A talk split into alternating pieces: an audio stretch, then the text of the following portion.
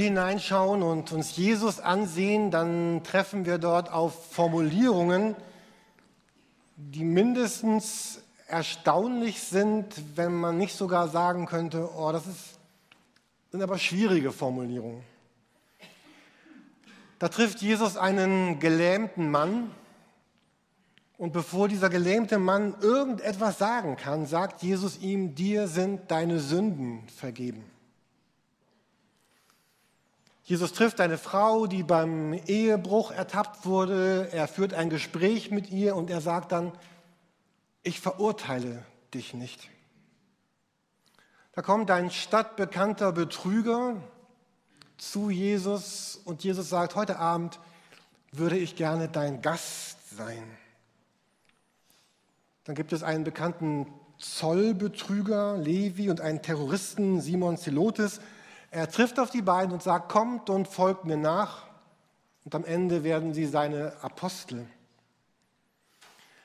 Da hängt Jesus am Kreuz neben einer Person, die wegen schwerer Verbrechen zum Tode verurteilt wird. Und er sagt dieser Person, wahrlich, ich sage dir, heute wirst du mit mir im Paradies sein.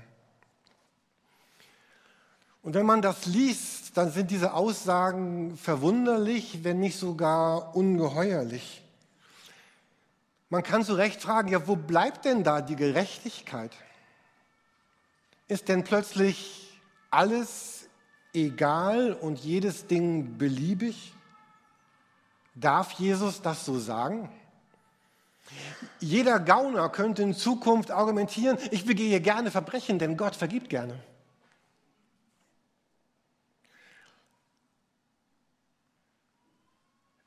Ich besitze viele Bücher von Martin Lloyd Jones, ein bekannter, berühmter englischer Pastor, und er hat gesagt, im gewissen Sinne kann die Botschaft von der Rechtfertigung durch Glauben sehr gefährlich sein. Mit der Botschaft, dass Erlösung völlig auf Gnade berührt, ist es genauso. Jetzt kommt ein ernstes Wort an Pastoren. Ich möchte allen Predigern sagen, wenn eure Botschaft der Erlösung noch nie in diesem Sinne missverstanden worden ist, dann solltet ihr eure Predigten überprüfen und sicherstellen, dass ihr wirklich die Erlösung verkündigt, wie sie im Neuen Testament den Gottlosen, den Sündern und den Feinden Gottes angeboten wird. Bei der wahrheitsgemäßen Darstellung der Lehre von der Erlösung ist nun einmal diese Gefahr enthalten. Und Jesus wusste das auch. Er wusste auch, dass Menschen ihn missverstehen wollen würden. Und doch begegnet Jesus Menschen so aus der Bibel, wie ich es eben vorgelesen habe. Deine Schuld ist dir erlassen, dir ist vergeben. Komm und folge mir nach. Und er sagt, deine Vergangenheit ist nicht länger der Maßstab, ich vergebe dir. Wie ist das, wenn, wenn Jesus dir sagt, deine Sünden sind dir vergeben. Magst du dich vielleicht gleich nach dem Gottesdienst oder zu Hause vor einen Spiegel stellen und sagen, so sieht jemand aus, dem Gott die Sünden vergeben hat. Und sie sind mir vergeben. Gottes Gnade gilt mir, weil Jesus sie mir gegeben hat. Ist das so? Glaubst du das so? Könntest du so vor diesem Spiegel stehen Hast du das schon erlebt und wie wäre das, wenn du es noch nicht erlebt hast, wenn du es heute zum ersten Mal in deinem Leben erleben würdest?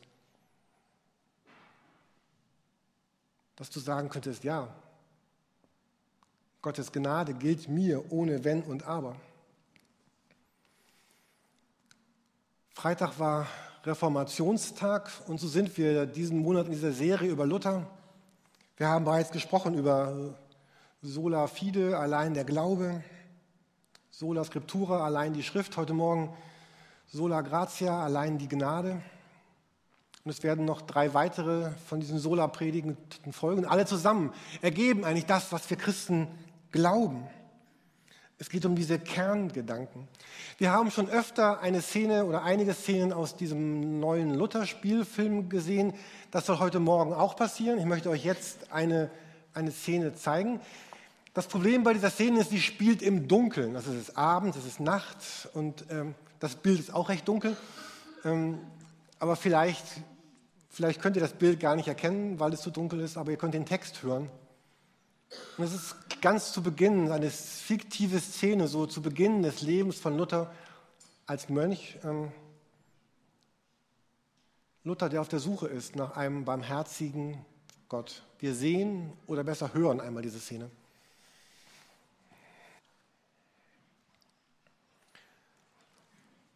Was, was für einen Gott suchst du? An was für einen Gott glaubst du? Ein Gott, der barmherzig ist oder ein Gott, der, der dich hasst?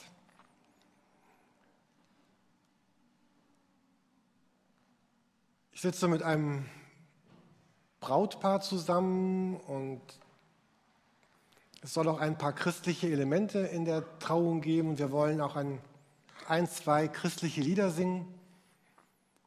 Und ich schlage vor, singen wir doch mit allen Amazing Grace, singen wir nachher auch. Äh, Gnade Gottes wunderbar, das, das kennen viele, es ist bekannt. Und dann sagt sie, hm, nee.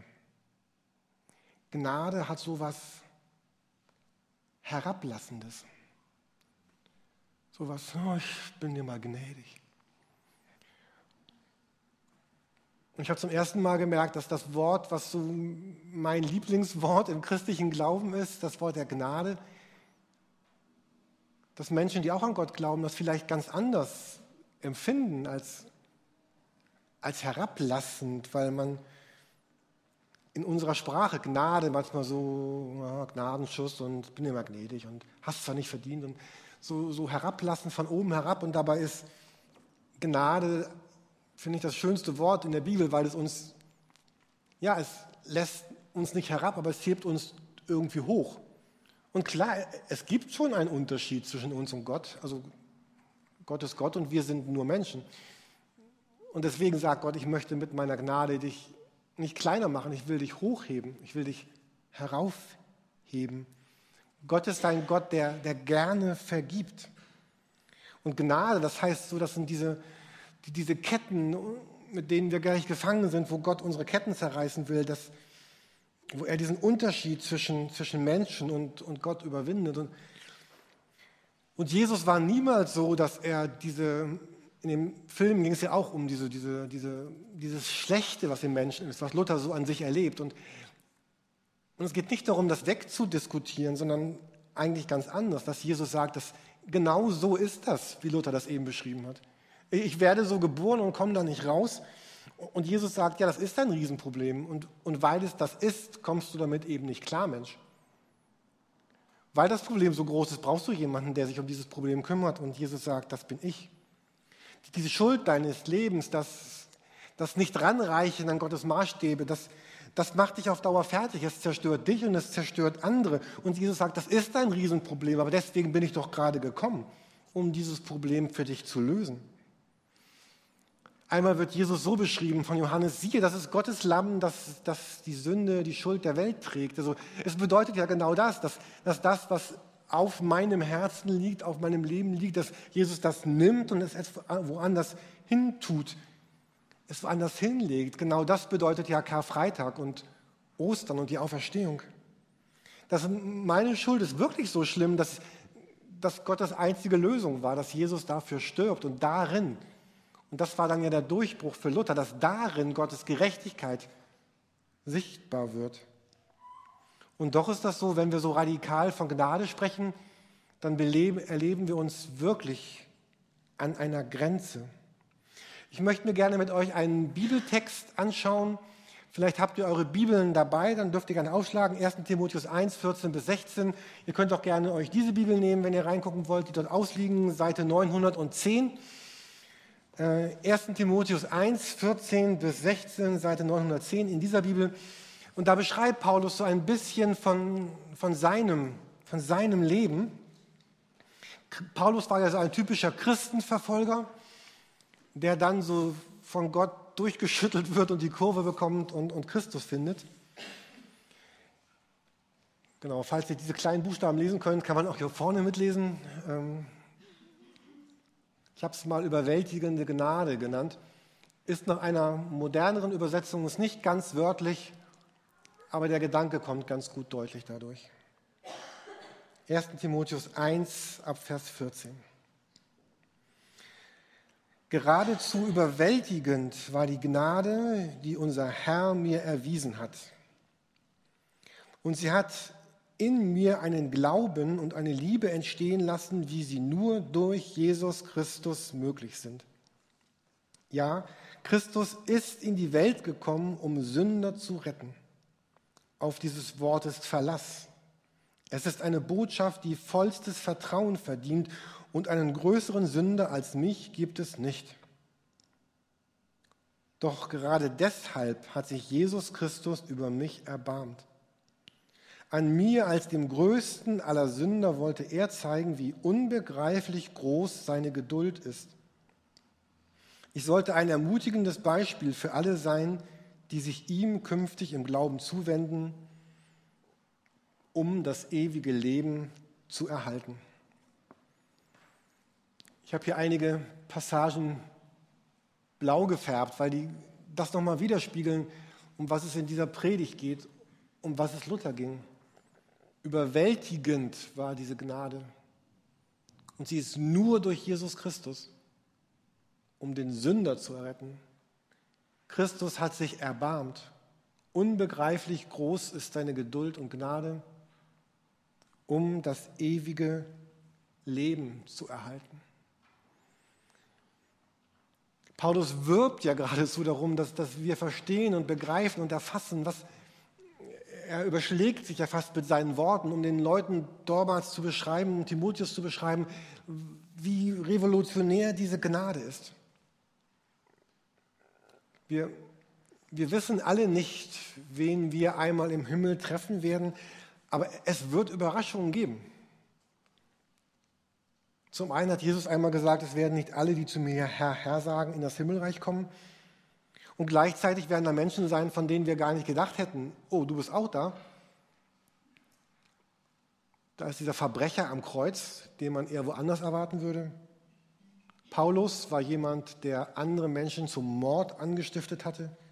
Mose hatte einen Ägypter getötet. Und David bestellte den Tod des Mannes, der Frau, mit der er gerade widerrechtlich Sex hatte. Gott ist schon ein ziemlich großes Risiko eingegangen, oder nicht, als er den Menschen im, im Voraus seine Gnade angekündigt hat. Und bestimmt fallen euch jetzt gerade, wo wir hier sitzen und reden, auch, auch Leute ein, Beispiele von Leuten ein, die versucht haben, diese Gnade irgendwie zu missbrauchen oder sie umzudrehen. Und ganz ehrlich, ich, ich möchte mit den Leuten nicht tauschen.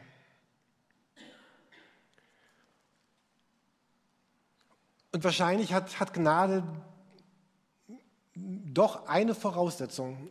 Augustinus soll das mal so gesagt haben, Gott gibt da, wo er leere Hände findet. Das bedeutet, wenn unsere Hände voller anderer Dinge sind, und es geht nicht um unsere Hände, es ist ja ein Bild für unser Leben, dann, dann, dann können wir und werden wir Gottes Gnade vielleicht nicht empfangen können. Gnade muss, muss empfangen werden.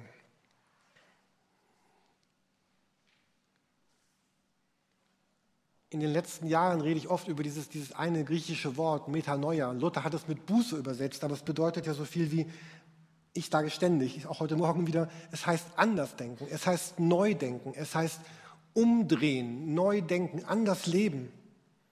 Und Buße meint nicht zuerst eine Tat, die ich tue, sondern Buße bedeutet ein, ein Umkehren, ein Nachhausekommen. Vielleicht kennen viele von euch diese Geschichte von dem verlorenen Sohn, den die Bibel erzählt. Da geht es um diesen Sohn, der sich bei den Schweinen wiederfindet und der umdreht, zu seinem Vater zurückgeht und von seinem Vater dann in die Arme genommen wird, aufgenommen wird, wieder als Sohn eingesetzt wird und ein großes Festmahl wird gefeiert. Das ist das, was Gnade bedeutet. Ich darf zu diesem Gott umkehren, umdrehen und er steht da und feiert ein Fest. Und der Weg ist frei für eine neue Zukunft und für eine wiederhergestellte Beziehung, die unser Leben verändert. ich war noch nie da, aber in diesen ganzen Spielfilmen sieht man das ja immer so, bei diesen anonymen Alkoholikern. Da sagt jemand, mein, Name ist Sarah und ich bin eine Alkoholikerin. Oder mein, mein Name ist, nein, gut, egal. Irgendein Name und ich bin Alkoholiker. Das bedeutet, äh, Ihnen ist ganz wichtig, eine Veränderung, ein Loskommen kann erst dann passieren, wo ich nicht mehr sage, naja, ab und zu trinke ich mal ein Glas Wein, sondern ich bin Alkoholiker. Ich, ich bin süchtig. Ich, ich brauche eine Veränderung meines Lebens. Und das ist vielleicht so diese, diese Voraussetzung, um, um Gnade zu empfangen. Ich brauche die wirklich. Weil wenn ich keine Gnade brauche, dann brauche ich auch keine Gnade. Und die Frage ist nicht mehr, ob mein Tun vor Gott reicht, sondern die Frage ist, ob das, was Jesus getan hat, reicht und ob ich das glaube. Und die wirkliche Frage ist, ja, äh, reicht das, was Jesus getan hat? Und die Antwort ist ja. In Luthers Zeiten, wir haben schon davon gesprochen, gab es ja diesen, diesen Ablasshandel. Und dieser Ablasshandel bedeutete ja, war eine, eine logische Fortführung dessen, dass man gesagt hat, am, am Ende deines Lebens wird, wird aufgewogen, ob genug Gutes da ist oder ob mehr Schlechtes da ist. Nee, so, ne? so die Waage ist so. Äh, ist, mehr, ist mehr Gutes da oder ist mehr Schlechtes da? Reicht es für den Himmel oder reicht es nicht? Und wenn es eben nicht reicht, wenn zu viel Schlechtes da ist, kann man durch Gebete und durch Geldspenden und durch solche Dinge einfach dafür sorgen, dass das Gute ein bisschen mehr wird und das Schlechte dann prozentual ein bisschen weniger. Es ist so ein bisschen wie dieses, ich kann mir Punkte sammeln. Und wenn ich genug Punkte habe, dann, dann es. Und wenn ich zu wenig Punkte habe, dann, dann es nicht. Ich habe neulich eine Frau getroffen, die hat sich auf eine neue Arbeitsstelle beworben. Da waren fünf Bewerber. Und im Zuge des, dieses Bewerbungsprozesses wurden eben Punkte verteilt für Kompetenz, für Freundlichkeit, für Konfliktlösungsmanagement. Und es hat immer Punkte. Und sie hatte am Ende genügend Punkte und hat den neuen Job bekommen. gönne ich ihr auch. so, also, ähm, und manchmal denken wir vielleicht, der, der Glaube ist auch so ein, ein Punktesammeln. Heute Morgen Gottesdienst, drei Punkte. Manche waren schon beim Beten heute Morgen, vier. Abwaschen nachher noch?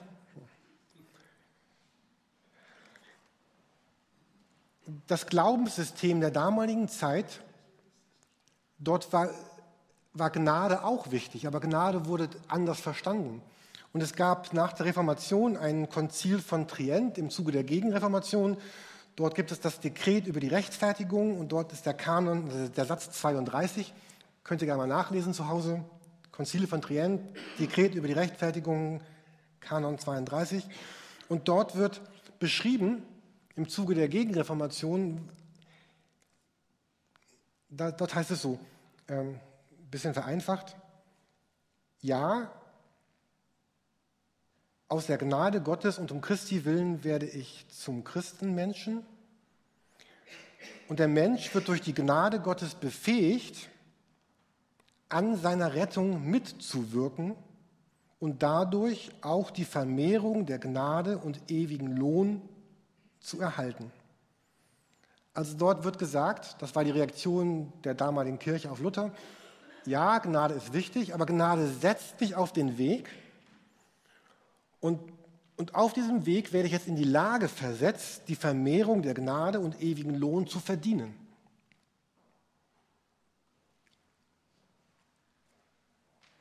Und als ich das gelesen habe, habe ich mich gefragt, ist das eigentlich nur die Lehre der Kirche damals oder ist das nicht noch unser Denken heute? Auch unser Denken in Freikirchen, vielleicht unser Denken heute Morgen. Gnade setzt mich auf den Weg und dann guckt Gott, ob ich mich bewähre auf diesem Weg und ob es mir gelungen ist, diese Gnade zu vermehren und Lohn zu verdienen. Und Luther sagt, nein, genau das ist es ja nicht. Noch einen letzten Bibelvers heute Morgen auf der nächsten und letzten Folie. 1. Korinther 1,30. 1. Korinther 1,30. Gott allein, und dieses allein, Gott allein, Gott, Gott hat es ermöglicht, dass ihr in Christus Jesus sein dürft. Er hat ihn zu unserer Weisheit gemacht. Durch ihn sind wir vor Gott gerecht gesprochen. Unser Leben wird durch ihn geheiligt. Durch ihn sind wir erlöst. Gerecht gesprochen, geheiligt, erlöst, Christ. All das sagt die Bibel, sagt Paulus, hat Luther neu entdeckt, geschieht durch das, was Christus getan hat. Und Mark hat über den Glauben gesprochen, deswegen haben wir damit begonnen. Der Glaube ist, dass, dass das greift, dass das nimmt, sagt, ja Gott, ja, das, das ist es, das brauche ich. Und jetzt, jetzt, jetzt fange ich an, ein, ein ganz neues Leben zu leben. Jetzt fange ich an, ähm, Schritte zu gehen. Ähm, so, mein Lieblingsbeispiel an dieser Stelle ist dieser, kennen bestimmt viele von euch, sonst lest das nach. In der Bibel gibt es einen Typen, der heißt Zachäus. Das war so ein kleiner Typ, der wollte Jesus sehen und der waren tausende von Leuten und dann krabbelt er auf den Baum und guckt auf, durch den Baum runter und sieht Jesus da unten vorbeigehen. Und Jesus sagt, Rüdiger, nee, Rüdiger, du bist es, Entschuldigung, ähm, ich sollte keinen Namen nennen. Also er guckt hoch und sagt, Zachäus, äh, komm runter. Also ihr oben auf der Empore, kommt ruhig runter. Nein, bleibt da oben. Ähm, ich, ich, komm runter, ich will heute, heute Abend mit dir essen gehen. Also zu dir, die nach Hause kommen und essen. Ich komme so gegen acht. Bin aber nicht Jesus, ne? Okay, passt nicht. Ähm, und ich frage mich jetzt mal wieder ernsthaft, was wäre denn passiert, wenn Zachäus auf diesem Baum geblieben wäre?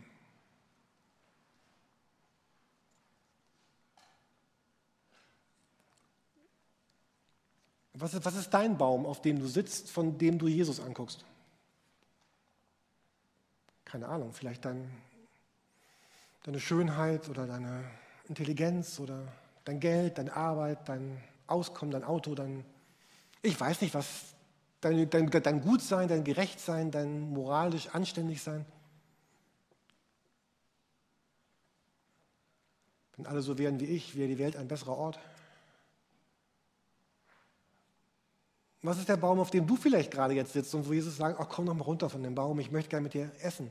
Ich möchte mit dir ins Gespräch kommen. Und oder was ist vielleicht die Not deines Lebens, die, die Verzweiflung, die, die Krankheit, die Angst, die Enttäuschung über Gott, über, über Pastoren, über die Gemeinde, über die Bibel oder so wie Luther gesagt hat, ich, ich hasse Gott, ich wünschte, es gäbe keinen Gott. Vielleicht bist du auch gerade in so einem Zustand, wo du sagst, oh, ich wünschte, es gäbe ihn gar nicht. Was ist der Baum, auf dem, auf dem du gerade sitzt? Vielleicht. Und vielleicht bist du schon 30, 40 Jahre Christ und denkst gerade, oh Mist, ich, ich, ich sollte gar nicht mehr auf diesem Baum sitzen, ich sollte schon lange woanders sein. Aber vielleicht sitzt du wieder auf diesem Baum oder neu oder noch oder vielleicht mal noch mal ein Wort an die, die schon lange Christen sind. Was hatte, was hatte David alles erlebt mit Gott, bevor er mit Bathseba die Ehe brach und ihren Mann in den sicheren Tod schickte?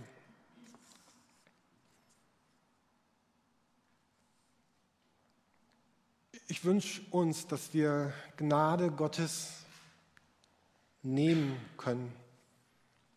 Und ich möchte schließen mit so ein paar Gedanken, die dir vielleicht helfen könnten, das ganz praktisch zu machen. Vielleicht bist du jemand, der ein geistliches Tagebuch führt oder eine geistliche iPad-Seite eingerichtet hat.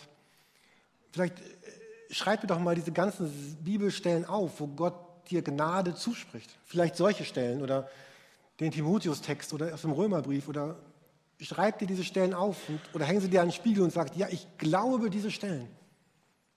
Ich bin gerettet und bei Gott in Ordnung, weil Gott mir seine Gnade schenkt. Zweitens, vielleicht hilft dir ein Gespräch mit einem guten Bekannten. Dinge, die ich ausspreche, verlieren die Macht über mein Leben. Erpressung funktioniert nur deswegen, weil ich Dinge geheim halten möchte. Aber sobald ich sage, ja, das ist mein Leben, verliert jeder Druck, jede Erpressung ihre Macht an mich. Vielleicht hast du einen guten Freund, mit dem du sprechen kannst über, warum du Gnade nicht nehmen kannst oder welche Schuld dein Leben so bedrückt oder vielleicht könnt ihr da gemeinsam darüber sprechen, wie auch Wiedergutmachung vielleicht möglich ist. Punkt 3 ist so ähnlich. Ich lade euch ganz herzlich ein, vielleicht einmal an der Beichte teilzunehmen. Wir haben jetzt hier keine, keine Beichthocker und keine Beichtstühle, äh, keine Beicht, äh, was ist denn? Beichtkammern, äh, Beichtstuhl. Haben wir nicht. Aber Beichte bedeutet, dass ich gehe zu jemandem, vielleicht zu deinem Pastor oder zu deinem Jugendleiter oder zu deinem Hauskreisleiter oder zu einem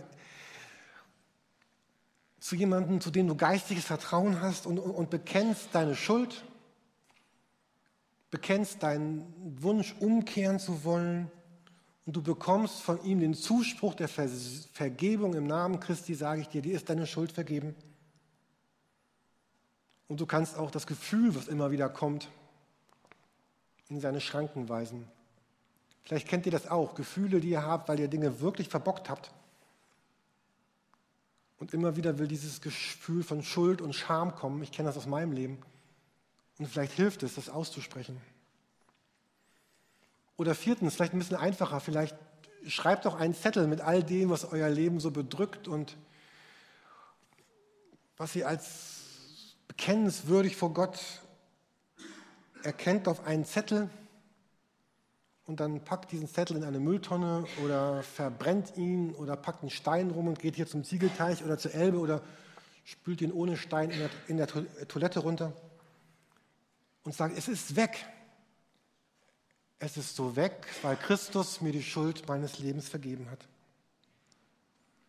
Vielleicht möchtest du in Seelsorge gehen oder Therapie und mit jemandem sprechen über das, oh, ich möchte die Schuld meines Lebens neu bekennen und greifen, will diese Gnade greifen. Und vielleicht heißt es auch, sich selbst zu vergeben. Ich vergebe mir das, was Gott mir schon lange vergeben hat. Und als allerletztes neu Entscheidungen zu treffen. Wenn ich jemand bin, dem Gott vergeben hat, wenn ich jemanden bin, den Gottes Gnade erreicht hat, dann möchte ich sagen, ich möchte jetzt auch neu leben. Ich will jetzt wirklich anders leben. Ich will, dass mein Leben viel mehr dem entspricht, was Jesus gesagt hat. Und ich möchte so vergeben, wie Jesus vergeben hat. Ich möchte so lieben, wie Jesus geliebt hat. Ich möchte so hingebungsvoll an andere Menschen leben. Ich, ich will, dass mein Leben ein bisschen so aussieht, wie Jesus vielleicht gelebt hätte. Ein bisschen in diese Richtung. Weil ich glaube, dass Gnade die Kraft hat, unser Leben wirklich zu verändern und unser Leben neu zu gestalten.